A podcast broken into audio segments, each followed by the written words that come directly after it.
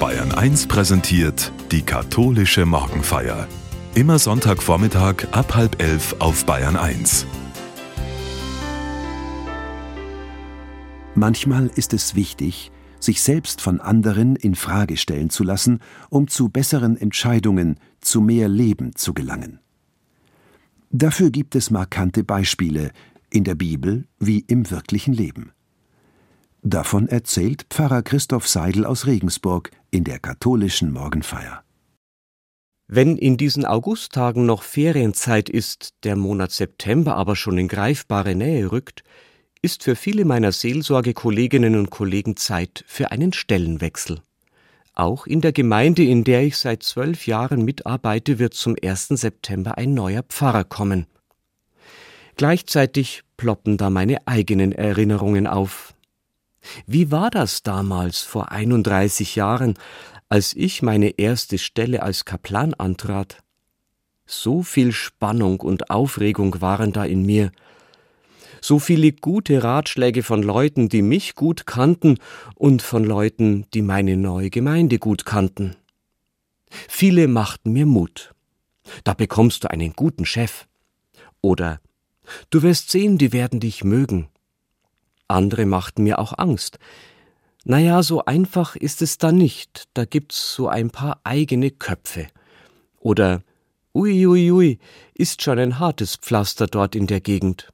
Hm, jetzt konnte ich es mir aussuchen. Und was soll ich sagen? Es war von allem etwas dabei, wie bei der Wettervorhersage. Aber geholfen haben mir nicht die Weissagungen, gelernt habe ich vielmehr durch die Begegnungen mit konkreten Menschen. Die meisten waren wunderbar, manchmal waren sie allerdings auch schmerzhaft. Besonders lebendig erinnere ich mich an die Begegnung mit einem Schüler, der so etwa in der siebten oder achten Klasse der damaligen Hauptschule gewesen sein muss. Es war in den ersten Wochen meiner Kaplanszeit. Ich war schon um halb acht Uhr in der Schule, weil ich Frühaufsicht hatte. Da kam der Knabe aus einiger Entfernung in meine Richtung und rief laut Du, hey, du Pfaff, du geh nach Hause, wir brauchen dich hier nicht. Du regst mich auf. Verschwinde. Puh, ganz schön heftig diese Attacke. Ich war wie vom Donner gerührt. Ich kannte den Schüler ja überhaupt nicht. Er war nicht katholisch, er war nicht in meiner Klasse, und mit Sicherheit wusste ich, dass ich ihm noch nie etwas getan hatte. In meinen Gedanken kreiste es nur so, was will der von mir? Warum geht mich der so an? Als ich gerade dabei bin, die Schubläden meines schlechten Gewissens zu durchforsten, höre ich eine vertraute Stimme hinter mir. Es ist die des Schulleiters. Guten Morgen, Herr Seidel. Darf ich Sie mal kurz in mein Büro bitten? Da gibt's eine Tasse Kaffee für Sie. Die können Sie doch sicher brauchen, um diese Zeit. Ich bin baff. Jetzt kommt auch noch der Schulleiter. Hab ich doch was ausgefressen? Ich war ja noch so neu an dieser Schule und das Büro des Rektors, na, da bin ich ja mal gespannt. Und als wir bei ihm sitzen, sagt er, ich habe das vorhin zufällig mitbekommen, wie Ahmed Sie angegangen ist. Das ist manchmal nicht ganz einfach bei uns, und Sie sind ja erst ein paar Wochen hier. Ich glaube, ich muss Ihnen da ein wenig Hintergrund liefern. Ahmed ist kein schlechter Junge. Er kommt aus sehr schwierigen Familienverhältnissen. Die Männer daheim wechseln ziemlich häufig, wenn sie verstehen, was ich meine. Die gehen oft recht grob mit ihm um. Und von daher passiert es schon mal, dass der erste Mann, der ihm in der Früh begegnet, seinen ganzen Frust abbekommt. Sie müssen mir glauben, Achmed meint nicht Sie persönlich, wenn er so lospoltert. Und Sie dürfen es auch nicht persönlich nehmen. Nicht persönlich nehmen, der redet sich leicht, dachte ich erst mal wenn der junge Kerl da auf mich als den Pfaffen losgeht. Aber dann versuche ich mich in Ahmed hineinzuversetzen. Was erlebt er denn daheim? Was hat er möglicherweise schon in aller Früh zu Hause für Szenen erlebt? Und was hat sich bei ihm alles so aufgestaut? Ich denke nach. Und ich schaue in diesem Moment anscheinend ziemlich zerknittert. Deswegen fährt der Schulleiter noch fort. Wissen Sie, in Jerusalem steht doch diese Klagemauer, an die die Leute sich immer so hinbeugen, um ihre Sorgen und Nöte loszuwerden. Manchmal sind wir Lehrer auch sowas wie eine Klagemauer, an die alles herangetragen wird, was belastend ist, auch wenn wir gar nichts dafür können. Manchmal kriegen wir was ab von dem, was schon lange im Untergrund schwelt. Irgendwann explodiert's und zufällig stehe ich oder stehen Sie gerade da und dann sind wir dran. Da können wir nicht sagen, ich bin aber gar nicht schuld oder ich bin nicht für dich zuständig. Wir sind zuständig, weil wir ausgesucht worden sind. So einfach ist das.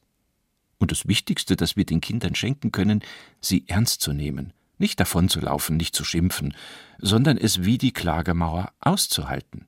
Die darf nicht umfallen. Das ist nicht ganz schön, aber ganz ehrlich, es bringt uns auch nicht um. Das Wichtigste ist mir, dass Sie als Seelsorger unsere Kinder mögen.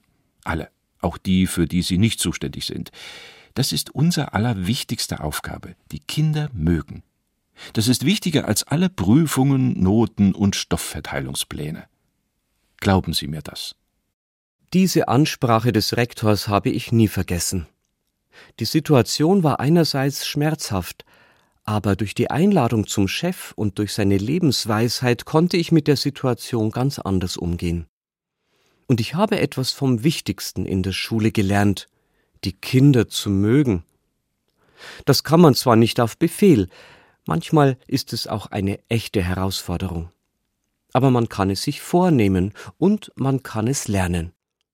Denn so ein grundlegendes Ja zu denen, die mir anvertraut sind, gehört zu den Grundlagen dieses Berufs. Und das gilt auch, wenn ich gar nicht zuständig bin.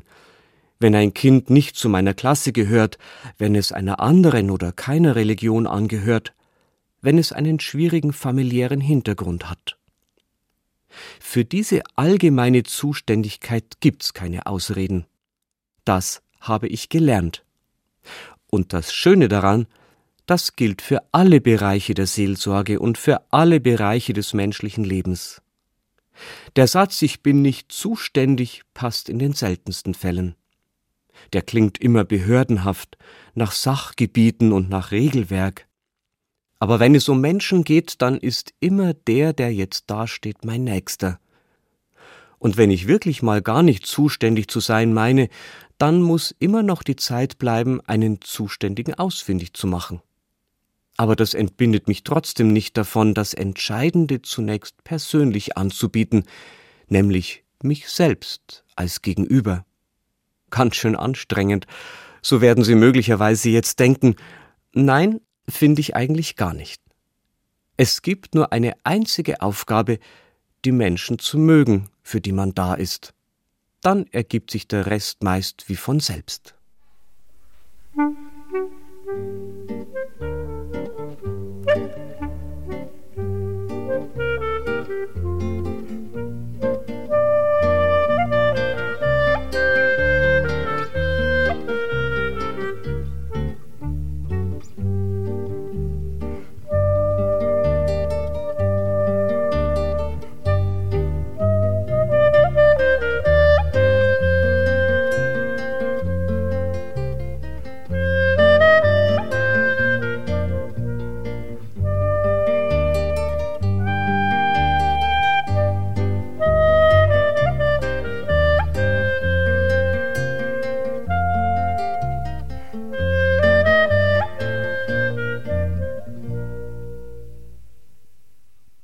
Vor kurzem ist mir ein Buch beim Stöbern in der Buchhandlung aufgefallen. Der Titel hat mich neugierig gemacht. Ich lerne durch Begegnung. Es ist ein Interviewbuch zum 75. Geburtstag von Professor Karl Josef Kuschel. Der ist Germanist und Theologe.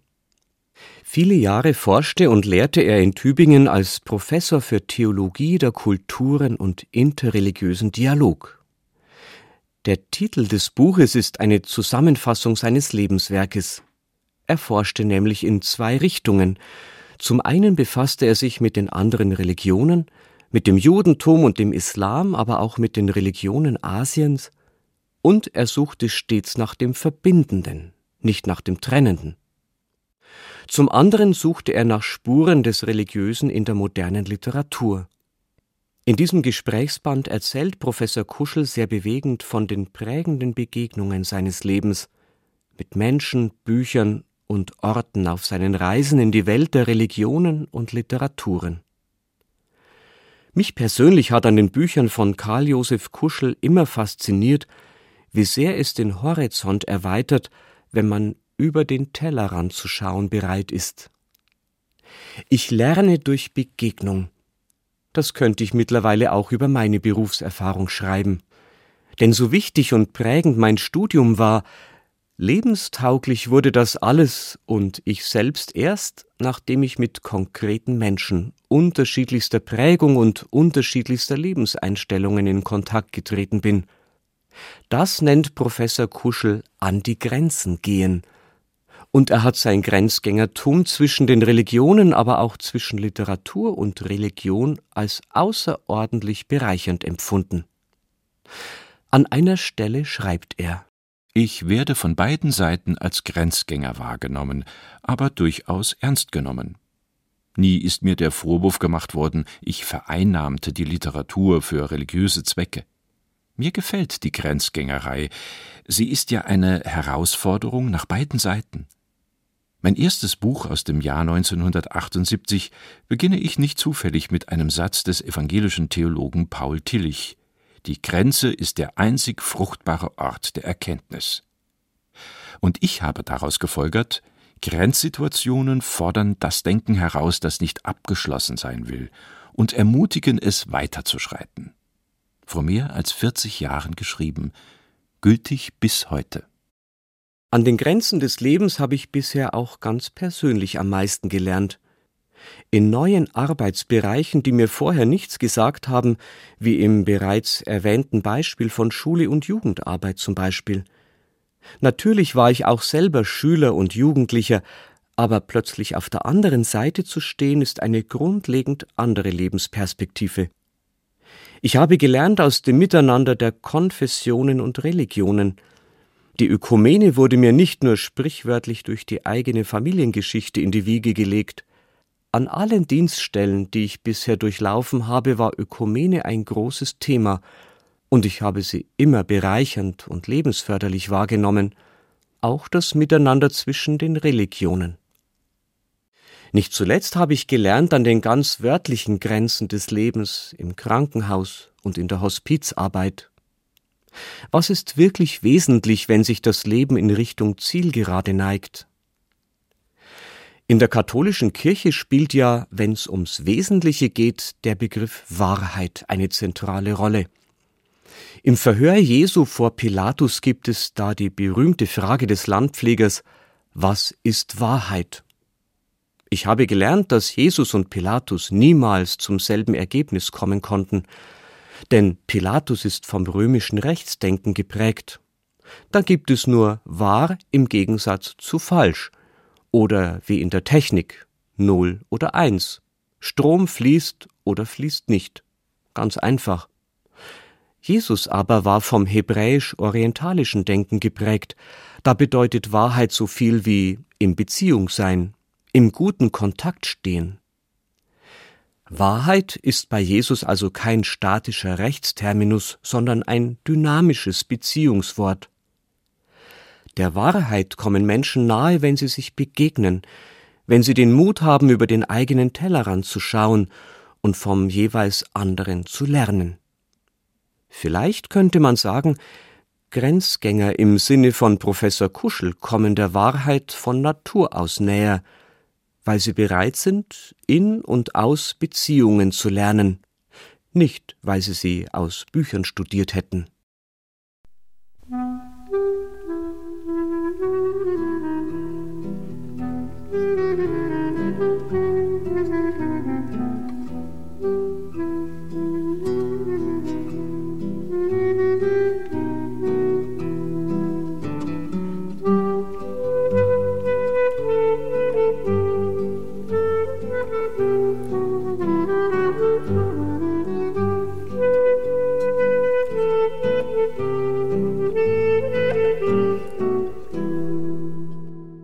Jesus hat nicht in erster Linie über Begriffe wie Wahrheit und Beziehung philosophiert, er hat auf Schritt und Tritt Beziehungen gepflegt, die zu seinem Vater im Himmel durch Gebet und Zwiegespräch, aber eben auch zu unzähligen Menschen. Besonders gerne ist er bei Menschen gewesen, über die die Honoratioren und Gelehrten eher die Nase gerümpft haben. Jesus war sozusagen auch ein Grenzgänger. Und es ist beileibe nicht so, dass dabei immer nur er den anderen etwas beigebracht hätte. Vielmehr könnte man über so manche Szene im Neuen Testament auch den Titel von Professor Kuschels Buch schreiben Ich lerne durch Begegnung. Vielleicht klingt das in Ihren Ohren gerade komisch. Vielleicht denken Sie, Jesus musste doch nichts lernen, der war doch Gottes Sohn. Oder Jesus hat doch als Zwölfjähriger schon die Schriftgelehrten im Tempel zum Staunen gebracht. Was hätte der noch lernen sollen? Natürlich hat Jesus auf seinen Wegen andere Menschen sehr viel gelehrt. Er hat sie mit dem Reich Gottes bekannt gemacht, er hat sie daran erinnert, dass die Liebe das größte Gebot ist. Er hat seinen Jüngern das schönste Gebet beigebracht, das Vaterunser. Aber es gab tatsächlich auch Momente, in denen Jesu eigenes Gesichtsfeld sich geweitet hat. Er hat offensichtlich nach und nach begriffen, dass er nicht nur eine wichtige Bedeutung für das Volk Israel hat, sondern weit über seine Grenzen hinaus für die ganze Welt. Und das sagt ihm im heutigen Evangelium ausgerechnet eine heidnische Frau. Eine Frau, die einem Rabbi zur damaligen Zeit bestimmt nichts zu sagen hatte und schon gar nicht, wenn sie nicht mal zum eigenen Volk gehörte, also Ausländerin war. Aber es kommt anders. Wie könnte es anders sein jenseits der Grenze? Jesus ging weg von dort und zog sich in das Gebiet von Tyrus und Sidon zurück. Und siehe, eine kanaanäische Frau aus jener Gegend kam zu ihm und rief Hab Erbarmen mit mir, Herr, du Sohn Davids. Meine Tochter wird von einem Dämon gequält. Jesus aber gab ihr keine Antwort. Da traten seine Jünger zu ihm und baten Schick sie fort, denn sie schreit hinter uns her. Er antwortete Ich bin nur zu den verlorenen Schafen des Hauses Israel gesandt. Doch sie kam, fiel vor ihm nieder und sagte Herr, hilf mir. Er erwiderte Es ist nicht recht, das Brot den Kindern wegzunehmen und den kleinen Hunden vorzuwerfen. Da entgegnete sie Ja, Herr, aber selbst die kleinen Hunde essen von den Brotkrummen, die vom Tisch ihrer Herren fallen.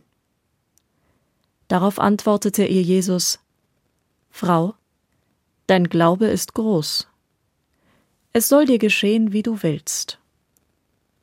Und von dieser Stunde an war ihre Tochter geheilt. Die Antwort, die Jesus dieser Frau gibt, ist schon unerhört gemessen an dem, wie Jesus sonst mit Menschen umgeht, die um Hilfe bitten. Da fragt Jesus schon mal, was willst du, dass ich dir tue, wie beim blinden Bartimäus. Oder es ist die Rede davon, dass Jesus Mitleid hat mit einem Aussätzigen und ihn deshalb gesund macht. Und jetzt? Warum ist dieser Jesus denn auf einmal so schrecklich grob zu dieser Frau? Es ist nicht recht, das Brot den Kindern wegzunehmen und den kleinen Hunden vorzuwerfen. Hunde ist tatsächlich ein jüdisches Schimpfwort für Heiden, das zur Zeit Jesu durchaus üblich ist. Aber entschuldigt ihn das? Vielleicht bricht Jesus an keiner anderen Stelle der Bibel so aus unserem lieber Heilandbild heraus wie in diesem Augenblick. Es könnte auch noch eine sozialkritische Note in dieser schroffen Abweisung hinzukommen. Die heidnischen Küstengebiete Tyrus und Sidon, in denen sich Jesus gerade aufhält, wurden von den Juden aus dem Inneren des Landes auf römischen Druck mit Getreide beliefert. Das Brot wurde also ganz wörtlich den Kindern, also den Mitgliedern des Volkes Israel weggenommen und den heidnischen Hunden vorgeworfen. Vielleicht gibt es da tatsächlich einen angestauten Ärger des Juden Jesus auf die Ausbeuter Israels. Dies würde die Reaktion Jesu zwar einen Hauch verständlicher machen, aber befremdlich bleibt sie dennoch. Befremdlich ist auch, dass Jesus der Frau nach dem Evangelisten Matthäus nicht einmal eine Antwort gibt. Und die Jünger wollen sie auch noch wegschicken. Ihnen gilt ja die folgende Antwort Jesu Ich bin nur zu den verlorenen Schafen des Hauses Israel gesandt. Die Frau hätte also allen Grund, bei der beleidigenden Reaktion Jesu wegzugehen, den jüdischen Rabbi zu verfluchen, der sie und die Not ihrer Tochter so wenig beachtet. Ich bin dankbar, dass sie hartnäckig bleibt, voll Ausdauer und sich durch die Beleidigung nicht beirren lässt. Im Gegenteil, sie greift die Beleidigung auf und verändert sie zu ihren Gunsten, widerlegt Jesus mit seinen eigenen Worten und gewinnt. Der Glaube der Frau hat Jesus überzeugt. Und Glaube hat in der Bibel ganz oft mit Beharrlichkeit zu tun. Und diese Beharrlichkeit macht's aus. Jesus bekehrt sich zu der Frau. Er wendet sich ihr zu. Er hört und erhört ihre Bitte. Er lernt durch die Begegnung mit einer namenlosen heidnischen Frau. Er ist nicht nur für die verlorenen Schafe des Hauses Israel da, er ist auch zu den Hunden zu den Heiden, also zu allen anderen Menschen außerhalb Israels gesandt. Genau damit hat sich unsere Kirche sehr lange sehr schwer getan. Galt doch immer der engstirnige Satz, außerhalb der katholischen Kirche gibt es kein Heil.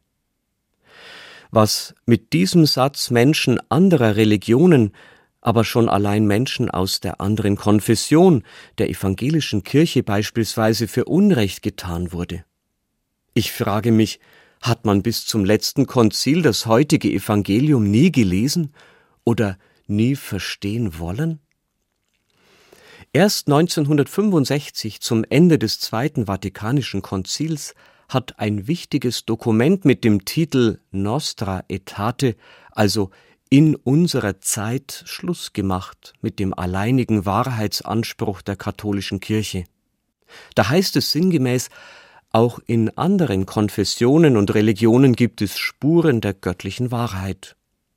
Die katholische Kirche lehnt nichts von alledem ab, was in diesen Religionen wahr und heilig ist, wenn sie auch festhält an Christus, der für uns der Weg, die Wahrheit und das Leben ist. Die Katholiken werden daher aufgefordert, dass sie mit Klugheit und Liebe durch Gespräch und Zusammenarbeit mit den Bekennern anderer Religionen sowie durch ihr Zeugnis des christlichen Glaubens und Lebens jene geistlichen und sittlichen Güter und auch die sozialkulturellen Werte, die sich bei ihnen finden, anerkennen, wahren und fördern. Mit anderen Worten, wir lernen alle durch Begegnung. Ich habe gelernt und lerne jeden Tag neu durch Menschen, die mir noch eine bislang unbekannte Facette des Lebens nahebringen oder eine bisher unbekannte Facette von Gott, der mir in jedem Menschen begegnet, ist doch jeder Mensch sein Ebenbild. Und es ist gut zu lernen, hat doch auch Jesus selbst auf seinem Weg durch diese Welt gelernt, manchmal auch schmerzhaft. Der neue Pfarrer meiner Gemeinde wird viel Neues durch neue Begegnungen erfahren, über die für ihn neuen Menschen, über sich selbst und nicht zuletzt über Gott. Schließlich lernen wir alle ständig neu. Wir lernen jeden Tag neue Herausforderungen kennen, wir lernen an Menschen etwas Neues, wir lernen Gott laufend neu kennen auch und gerade in Situationen, die wir uns möglicherweise nicht freiwillig ausgesucht hätten.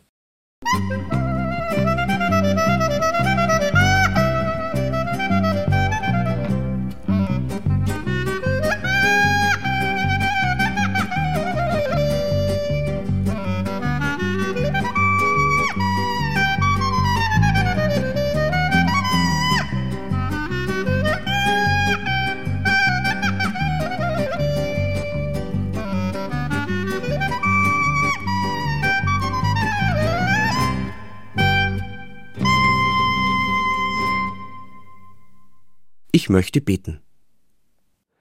Gott, mit dir komme ich wohl nie an ein Ende. Du bist größer, als ich denken kann. Du bist anders, als ich es mir je gedacht hätte.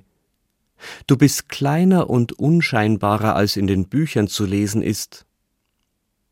Ein Leben lang werde ich dich immer wieder neu und anders erfahren als bisher. Alle Worte und alles Wissen reichen nicht aus, denn du zeigst dich immer neu in den Menschen, denen ich jetzt im Moment begegne. Lass mich Ja dazu sagen, immer wieder Neues von dir zu lernen. Lass mich Ja zu den Menschen sagen, in denen ich dir begegne. Lass mich Ja sagen zu mir selbst, der ich nie fertig werde mit dem Lernen. Segne uns, so bitte ich dich, der du uns begegnen willst in Zeit und Ewigkeit. Gott Vater, Gott Sohn, Gott Heiliger Geist. Amen.